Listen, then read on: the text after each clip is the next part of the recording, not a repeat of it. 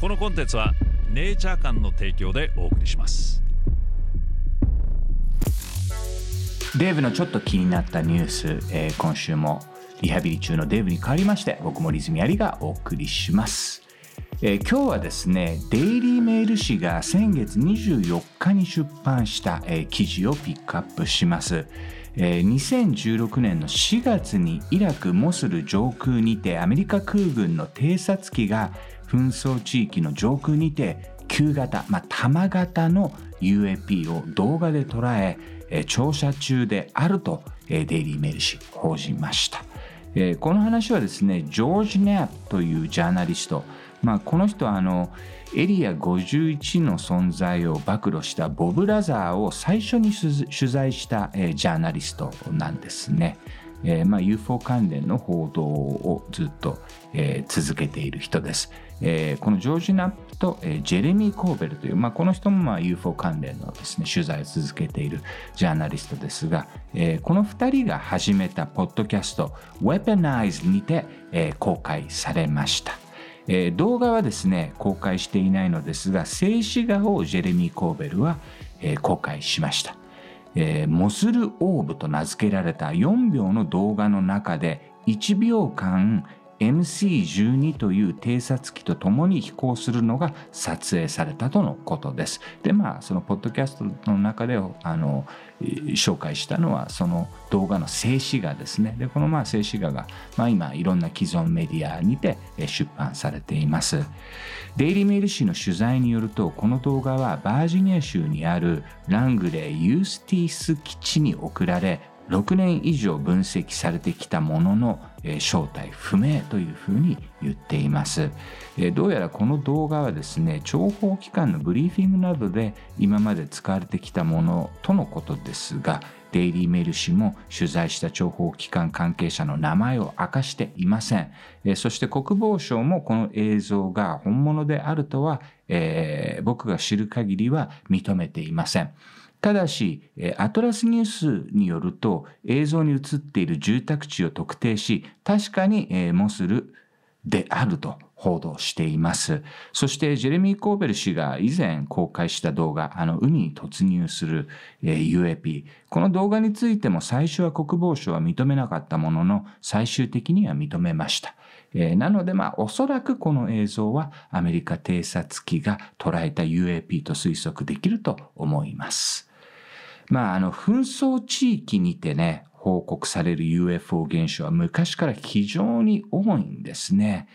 第二次世界大戦中に目撃されたフーファイターなどが、有名ですが、実際まあ、あの、数千年前からまだ、それこそ人類がですね、槍とかで、戦っていた、時代からたくさんの、UFO 目撃報告例というのは存在します。詳しくは戦争と UFO の回をご覧ください。えーデイリーメール紙は紛争地域上空で撮影された UFO の映像が公開されたのは初めてだとしています。皆様はどう感じるでしょうか？これすごいですね。綺麗な球体が。まあなんかうん。パチンコの玉みたいじゃない、はいはいはいね。うん。旧型なんだよね。はあ。うん、これまあ静止画なんだけど、はい。そのまあ4秒ある動画の中にその1秒だけはい。こう飛んでいる状態でまあ明らかになんか自然現象とかではないというふうにそのデイリーメール紙が取材した情報機関関係者は言っているということで、ね、これまあブリーフィングなどで、えー使われているものらしいんだよね。うん。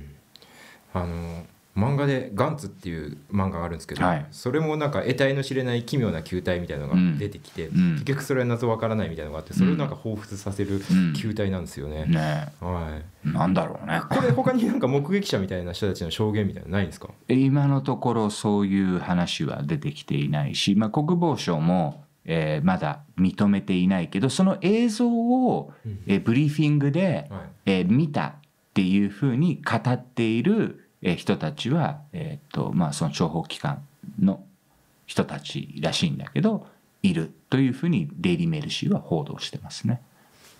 うん。これ画像の解析でなんかこの球体がどれだけこうき綺麗な球体かとかっていうのはまだ分かんないんですかね？ああそうね。どれぐらい丸いのか、はい。本当の丸なのか そうそうそう。ちょっと歪んでるのか、はい。あれですよ。国防省にメール出してみてください。日本語で。先日あのデイリー・ メール紙が報道したあの写真なんですけど、はい。あれ本当の球体なんですか？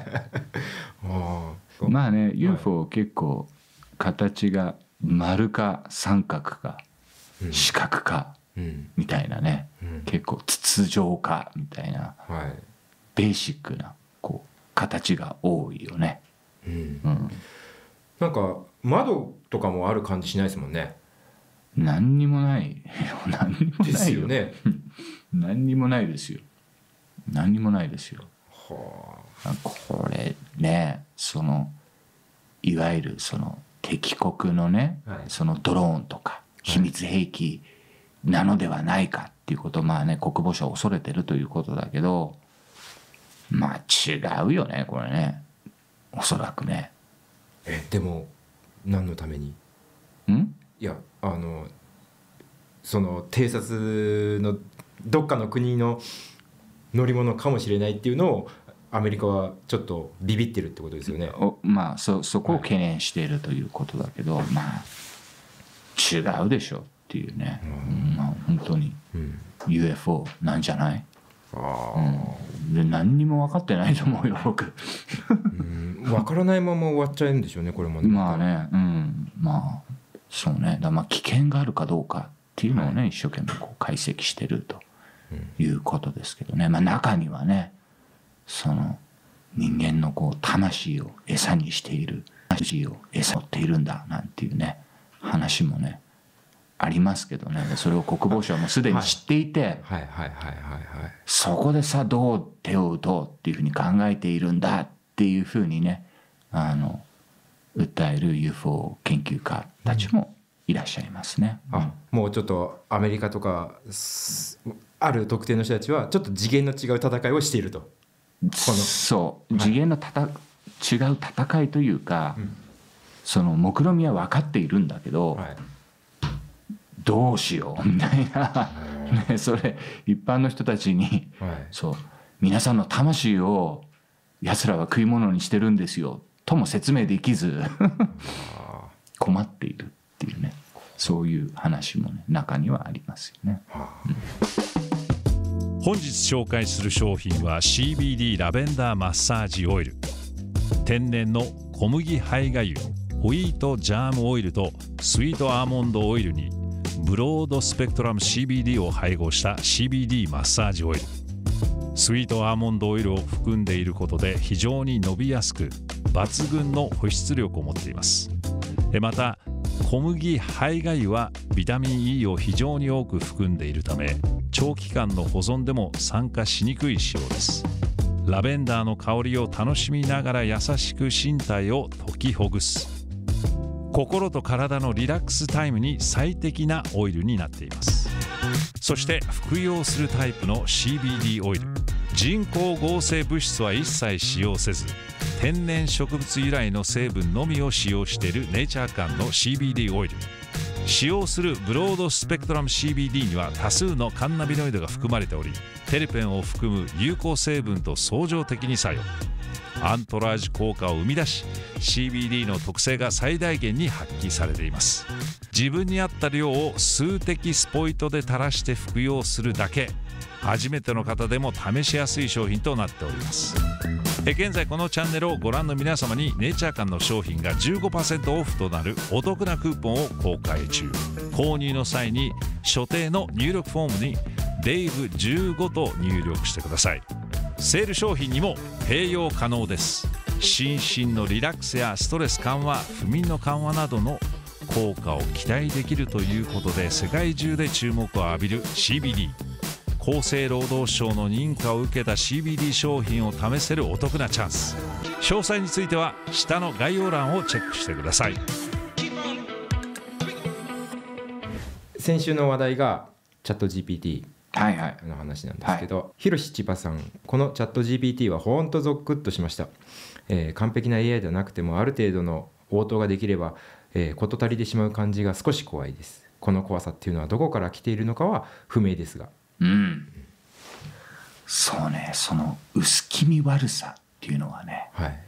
あるよね、うん。そのなんかいわゆる人間ではなくてはいでも人間のようにこう接するうん。ものに対してのちょっと薄気味悪さを感じるっていうね、うんうん、だ薄気味悪さがある間はうん。まだ AI は成功ではないっていう考え方もあってはい。もう完璧にその人間のようなねうん。反応をするようになったら薄気味悪さはこう消える。だけどどっかやっぱり違和感があるから薄く薄気味悪さを感じるんだっていうことをね言う人たちもいますよね。ああなんかそれ前ありましたねロボットとかでも、はいはいはいその完璧に人間の形になってればいいんだけど、近づけば近づくほど薄気味悪いっていうのはそれはどこかやっぱり違和感があるっていうことなのかもしれないいうね。佐藤道郎さん、アリさんの質問が僕もキリストに聞きたかったことと重なってとても興味深かったですと。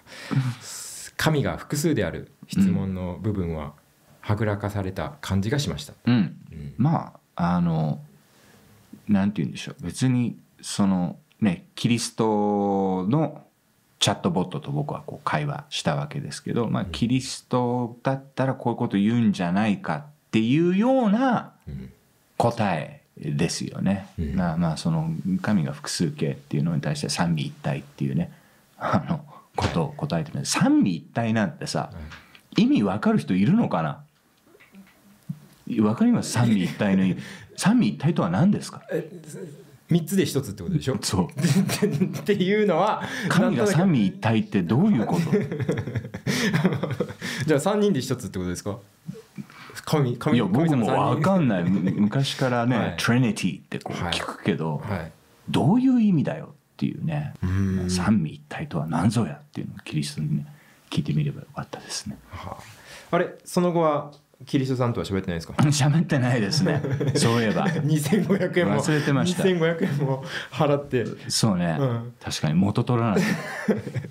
説教聞かないといけないですね。えー元取らない、えー猫パンチさん、えーチャット AI が進化していつでも話し相手になってくれたら個人的にはとても嬉しい。自分のように人と関わるのが苦手なタイプからすると相談相手として寂しさを紛らわすのに活躍しているくれるのではと期待してる、うんいや相当僕の老後とかは、はい。きっとチャット GPT が相手になるんだろうな みたいな。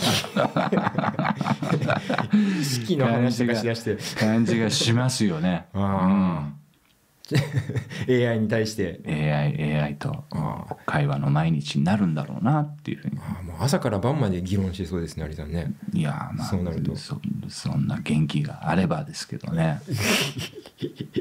降霊会の方ですね、はいはいはいはい。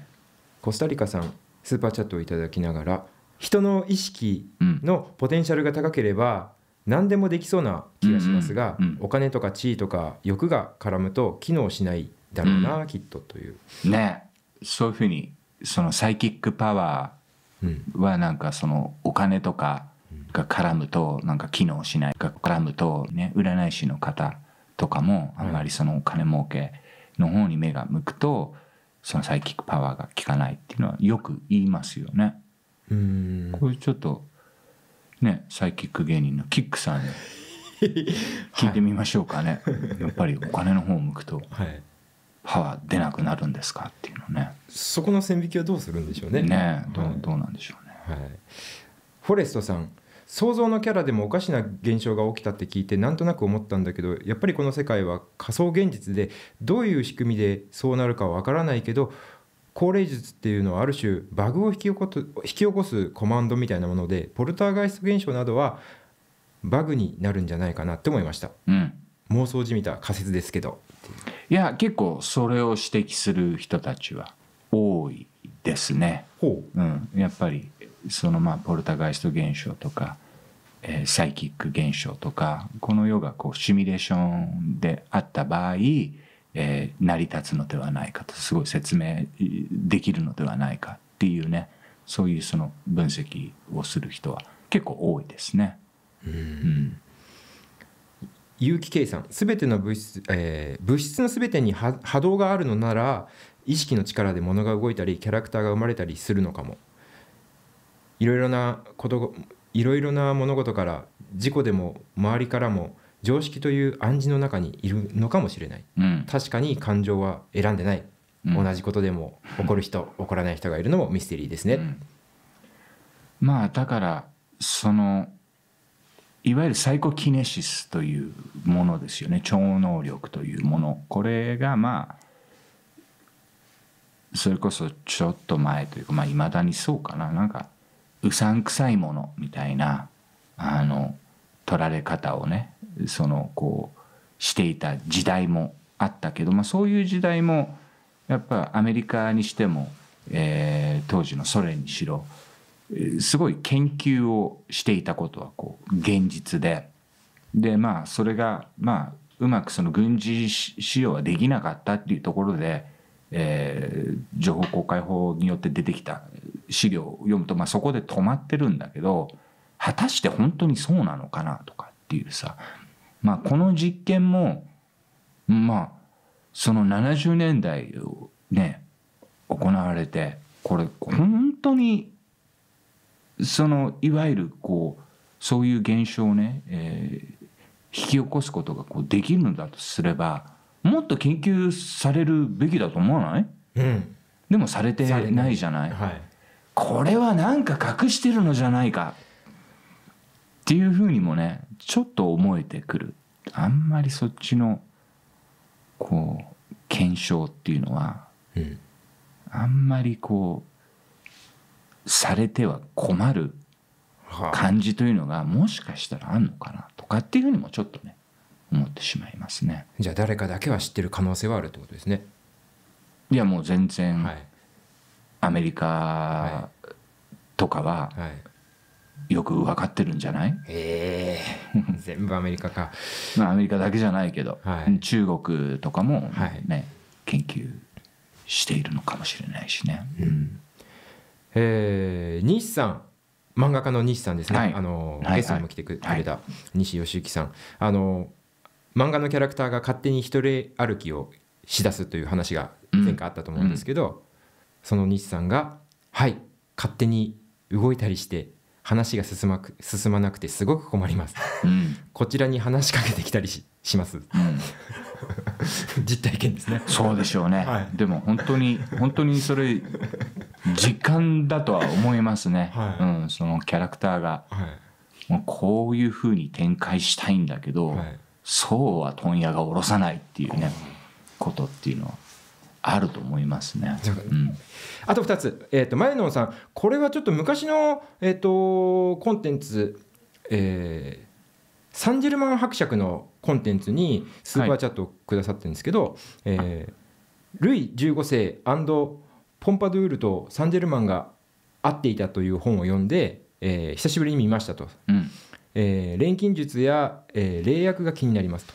また今回話していない内容で、えー錬金術やサンジェルマンの話があったら聞いてみたいですという話。うん、サンジェルマン伯爵の話なんかすごいたくさんあるんだけど、はい。まあどれがその本当のねそのサンジェルマンの話なのかどれが創作そのサンジェルマンの話がこうまあ出てで新たにこう創作されたものなのかなかなか見極めるところがうん。難しいんですよね。でもまあサンジェルマン伯爵がこう書いたとされる本は実際にね存在するしまあそのその回でも紹介しましたが彼の作曲はい。物っていうのも実際にこうあるわけで、うん。まあ、なかなかミステリアスなね存在ですよね。ちょっとパッとは思い出せないですけどね。まあじゃあここは To be continued の、うん、またまはいたサンジェルマン伯爵ピックアップしたいと思います。はい、ラストこれイベントの話ですね、えーテディーズピクニックさん、えー2月7日の陰謀バレンタインにキックさんも登場されるのですね。ますます楽しみになってきました。オンライン配信で言えるギリギリのところまで極秘のお話よろしくお願いします。聞きたい迫ってまいりましたね。2月7日陰謀バレンタイン3.0、えー会場は、えー渋谷のロフトナインというところでやるんですが会場のチケットは、えーおかげさまで売り切れました。ありがとうございます、えーこれでもツイキャスではい。放送するんですよね、はい。そちらの方のチケットは、えーまだありますので、えーよかったらぜひ皆さん、えー見てみてください。はい以上デイブのちょっと気になったニュースでした。こ